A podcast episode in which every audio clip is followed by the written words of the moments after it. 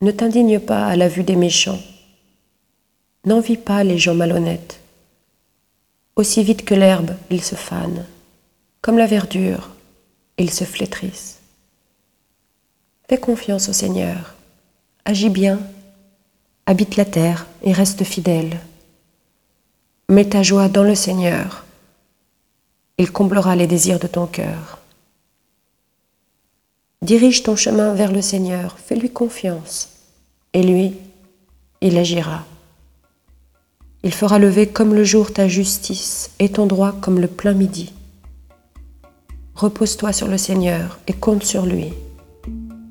Ne t'indigne pas devant celui qui réussit, devant l'homme qui use d'intrigue. Laisse ta colère, calme ta fièvre, ne t'indigne pas. Il n'en viendrait que du mal les méchants seront déracinés, mais qui espère le Seigneur possédera la terre. Encore un peu de temps, plus d'impies. Tu pénètres chez lui, il n'y est plus. Les doux posséderont la terre et jouiront d'une abondante paix.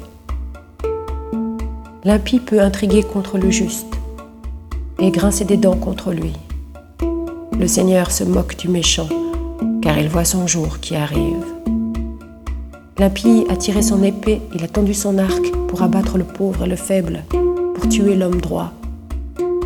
Mais l'épée lui entrera dans le cœur, et son arc se brisera.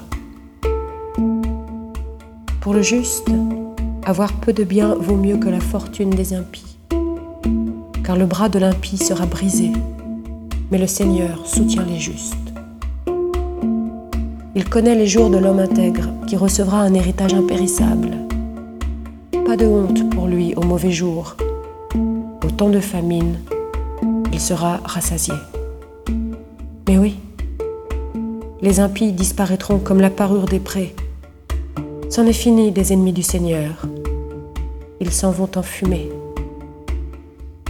L'impie emprunte et ne rend pas. Le juste a pitié il donne. Ceux qu'il bénit posséderont la terre, ceux qu'il maudit seront déracinés.